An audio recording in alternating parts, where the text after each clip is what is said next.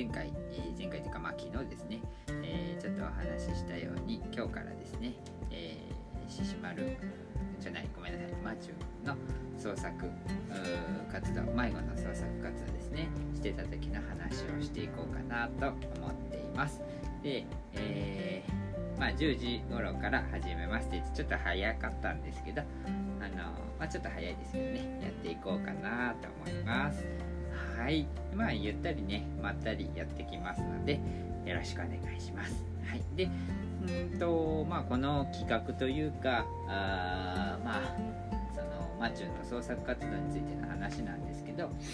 まあその実際にマチュが逃げ出して、えー、それからね、えー、実際に捕まえることができるまでの、まあ、備忘録みたいな感じでね僕たちがあ、まあ、忘れないように、えー、あったことをね全部しっかりとね残していこうかなと思ってます。でそういったことがね、あのー、ひょっとするとわっちゃんがもし逃げちゃったってなった時の逃げちゃった人にとってのですね、えー、ためになるかもしれないなと思って、え、やっていこうかなと思ってます。はい、まったりね、ゆっくりやっていこうかなと思ってますので、よろしくお願いします。はい、では、今日は、あの、まあ、一番初めにですね、えー、あの、実際の創作活動っていうのはどういうことをやっていたのかなということについてお話ししていきたいと思います。はい。っていうのもですね、あのまあ、今後実際にどういう風な流れで逃げ出して、えー、まあ、どういうことが起こってっていうことをこうお話ししていきたいんですけどそういうお話をしていくとあの、まあ、実際その、まあ、で起こった出来事っていうかあそういったもの中心の話に今後ねなっていってしまうので、えー、まあ、創作やってましたみたいな軽い感じで あの流れちゃうのでじゃあその創作やってたって一体どんなことやってたかやってたのかなっていうところがですねあの多分ね分かりにくいと思うんです。なので一番最初にこういうことをしてたんですよっていうのをお話ししていきます、えー、なんでひょっとするとあの、まあ、実際にワンちゃんが逃げ出しちゃったっていう人にとってはこの第1回の話の方話がですね一番あのためになるというかあの大事な内容になってくるかもしれませんね。はい。であのー、そうですねこの備忘録そうですね備忘録シリーズの中に、まあ、特別なあこういうことやってましたって記載がない限りは、まあ、こういうことしてたんだなみたいな感じで、うん、思ってもらえると嬉しいです。はいということで、え早速始めていきたいと思います。えー、そうですね、えー、具体的に、え、今日お話しする内容というか、あまあ、種類としましては、まあ、4つかな。あ主に僕たちがやってきたことあの創作の内容というのは大きく4つの内容に分かれています。でまず1つ目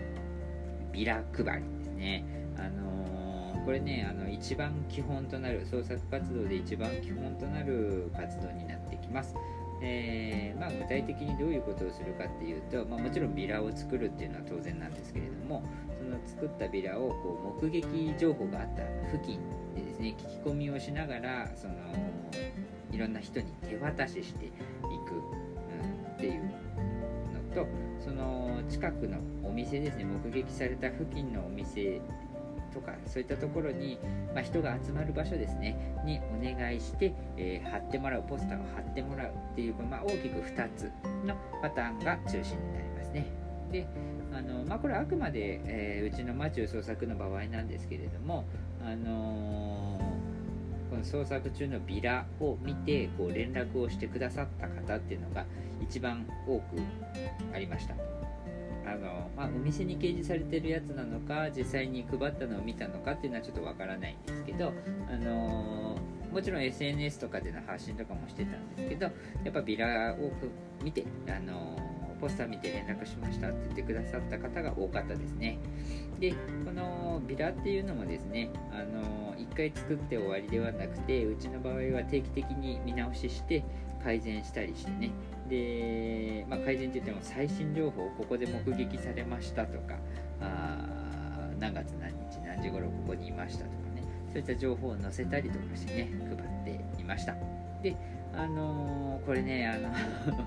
結構しんどいのが無事に見つかった後のこう回収っていうのがねすごく大変で、えー、結局この回収に、えー、1ヶ月近くないかなかかってとても大変なんですけれどもそれでもねそれに見合う分の効果はかなり、えー、高いと思ってます。なんで迷い犬の捜索のためのこれは必須ツールだと思っていますので、あのー、もし、えー、スマちゃん捜索されるってことがないのが一番なんですけど万が一あった場合はあのポスターを絶対に利用した方がいいと思います。はい、であのうちの場合あの正確に何部印刷して何部配ったかっていうことはちょっとわからない。覚えていませんがあまあ、ざっとざっと見積もっても1ヶ月の間に1000枚近くのビラは作って配ったかなと思います。あの家での印刷ではですねインクも紙もねほんとすぐになくなりますしどんぐらい買いに行ったかなもう覚えてないですけど何回か紙あの買い直ししてますね足りなくなって。でそれだけじゃなくってあのコンビニでもこう現地であもうなくなるって言ってコンビニで急いでコピーしてっていうこともやってたんですけどこのコンビニのコピーもね結構高いんですよね。なんでねなかなかねびっくりするぐらいの出費になったんじゃないかなと思ってます、はい、で結構その一番最初は A4 の紙1枚につきこう1枚というか A4 の紙1枚のポスタービラを印刷してそれぞれ配ってたんですけれどもあのマチュー創作終盤の方ではですねこうその A4 の紙1枚のやつはお店とかそういったところで貼ってもらうようにしてそれとは別にこう聞き込みで配る分として配布用としてですね A4 サイズで4枚、え作れるちっちゃいものを作って配ってましたこれあの創作中であのお話しさせていただいた以前もなんか迷子の子探してたんですっていうような方がおられましてそこで話してて、え、やっぱりちっちゃいサイズの方がもらってもらいやすいっていうお話を聞いてですね、えー、僕があの作ったものになるんですけれどもあのすごくねあの配るっていうのは大量にいるんですよね紙がね。でそのただねちっちゃくなると受け取ってもらうのどうなのかなって僕の中で思ってたんですがその人にあの受け取ってもらいやすいですよって言われてもう決意して小さいサイズ作りました。これ実際配ってみると結構便利でしたので、えー、もしよければね、あの小さいサイズと大きいサイズ2種類用意するのが便利でいいんじゃないかなと思ってますちなみにこのポスターについてはあのノートの記事の方であの実際の画像を添付します。はい、あのちょっとねまだいつノートの方投稿できるかっていうとちょっとまだいつできますってことが言えないんですけども近いうちに、えー、投稿しようと思ってますので、えー、気になる方はよければそっちも見てもらえると嬉しいです。はい次ですね。2つ目。実際の創作2つ目ですね。は SNS の発信ですね、えー、これねビラ配りと並んで、えー、基本となるとっても大切な項目になります、えー、まあ、迷い犬情報の発信、まあ、マチューがいなくなりましたとかですね。そういった発信ですね、まあ、これとあと最新情報の拡散、えっと、今ここで見え目撃情報がありましたとか何月の何日にここの辺で目撃されましたっていうこういった情報の拡散。であとツイートその僕が発信したツイートを見て、えー、その見た人からの情報提供ですね、えー、まあ、DM であったりとかタイムラインに、えー、なんかコメントがあったりとかねそういったものの確認っていうのとあと意外とね迷い犬の検索っていうのにも使いました。まあ、実際それで検索して出てきたかっていうとそういうわけではないんですけど例えばうちの場合だったらあの検索のところから迷い犬静岡とかですね。で検索して、えー、マーチの情報ないかなって言ってあの時間がある時はあずっと調べてましたね、で、えー、最終的にマチューを捕まえることができたのはこの SNS での目撃情報で、えー、その現場にねバーッと向かったから捕まえることができたんですね、うん、ただこの SNS の場合は全国日本中の人まあ世界中の人って言ってもいいんですけどあの、まあ、要はその地域だけじゃなくて全国の人が利用している分ビラに比べてこの自分の地域に探してる人の目に留まる確率っていうのは意外とね少ないんじゃないかなという印象でした。なので、えー、実際にそういった具体的なというか有力な情報が入るようになるまではちょっと時間がかかるのかなっていう印象でしたね。うんまあ、ただこれもあの東京とか大阪とかそういった人の多い場所で、えー、ボンとやったらあビラ以上の効果っていうのは期待できるかもしれませんしあの僕が フォロワーさんがね全然そんな多くないので、えー、まあ、そのせいっていうのもあるかもしれないです。なので逆にフォロワーさんがすごく多いとか東京で住んでます大阪で住んでますとかいう人だったらあものすごい効果があるかもしれません。なんでこれ人によってね一概に言えないんですけどまああのー、どっちにしてもビラも Twitter なりインスタグラムなりそういった SNS での拡散も両方絶対やった方がいいと思います。で私たちの場合はあの、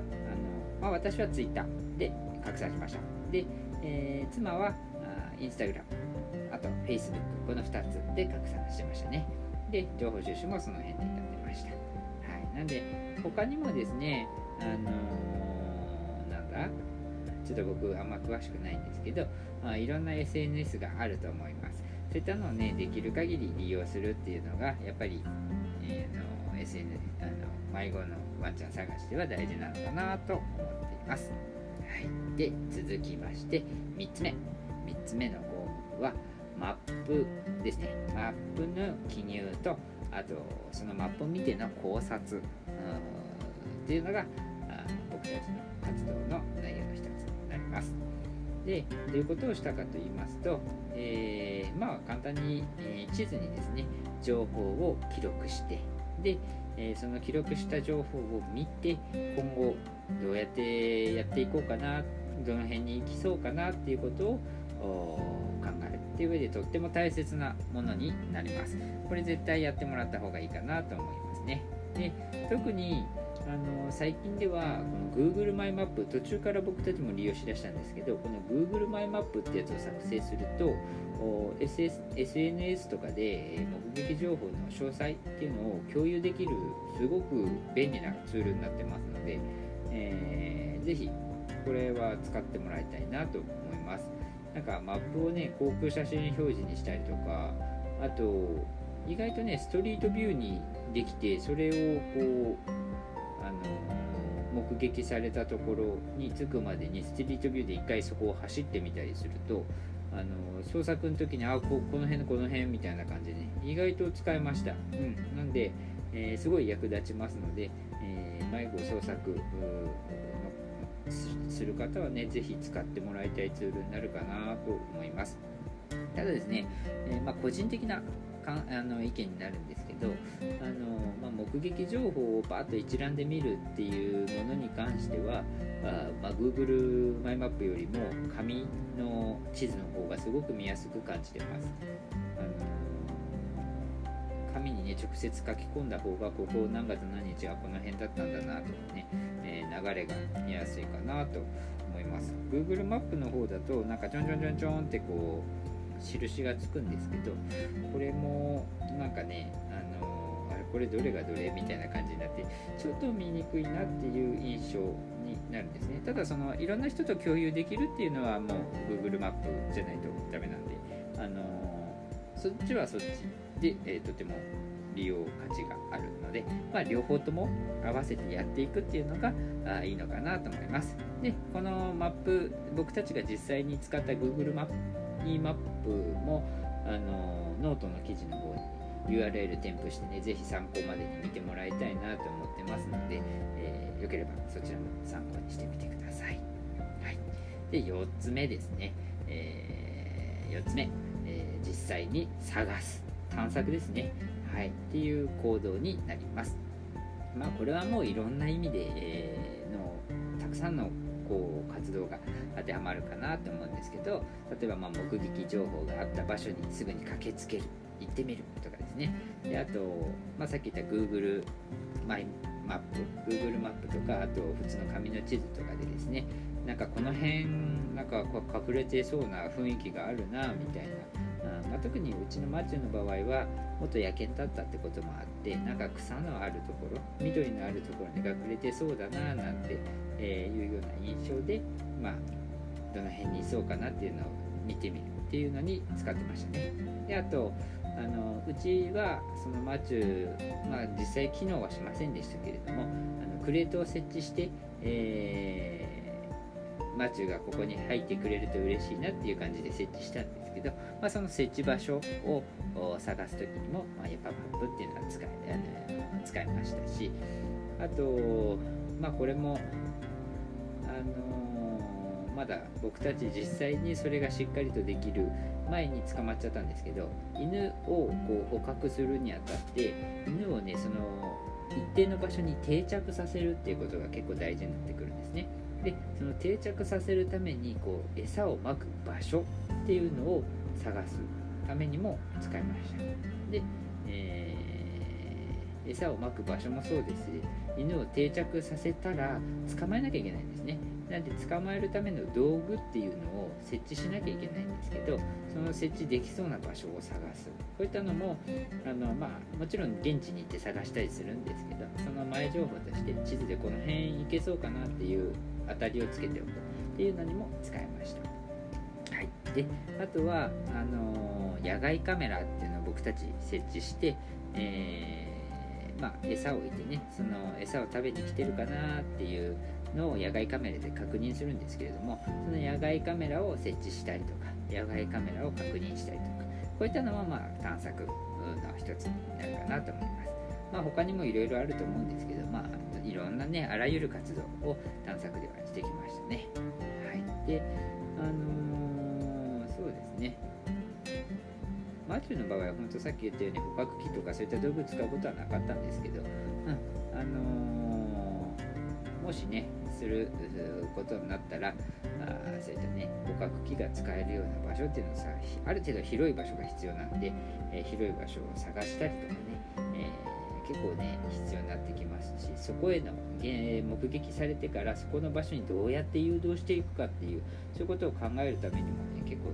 マップは使えます。マップというかその創作活動で実際にマップを見ながらやったりとか創作活動で出てったところで、えーけそうかなどうかなってチェックしたりとかですね、えー、やってましたね。はい、でこれねなかなか結果につながりにくい行動が多いですね。やっぱり創作活動っていうのはね。でとてもすごい長い時間も使えますし疲労もね結構大変なんで疲れますけどあのまあ大切なワンちゃんを見つけるための活動としてね、えー、はい。まあいろいろやってみましょうっていう感じですね。以上の4つですねがあまあ、僕たちが具体的にやったあ創作活動になります。まあ、ビラ配り、SNS での発信、えー、マップの記入で考えてみる。で、それらを統合していろんな行動をしてみるってことの4つですね。あのー、まあ、実際に、えー、ワンちゃん創作されてる方であれば、いろいろ大変かなと思うんですけど、まあ、基本はねこういった活動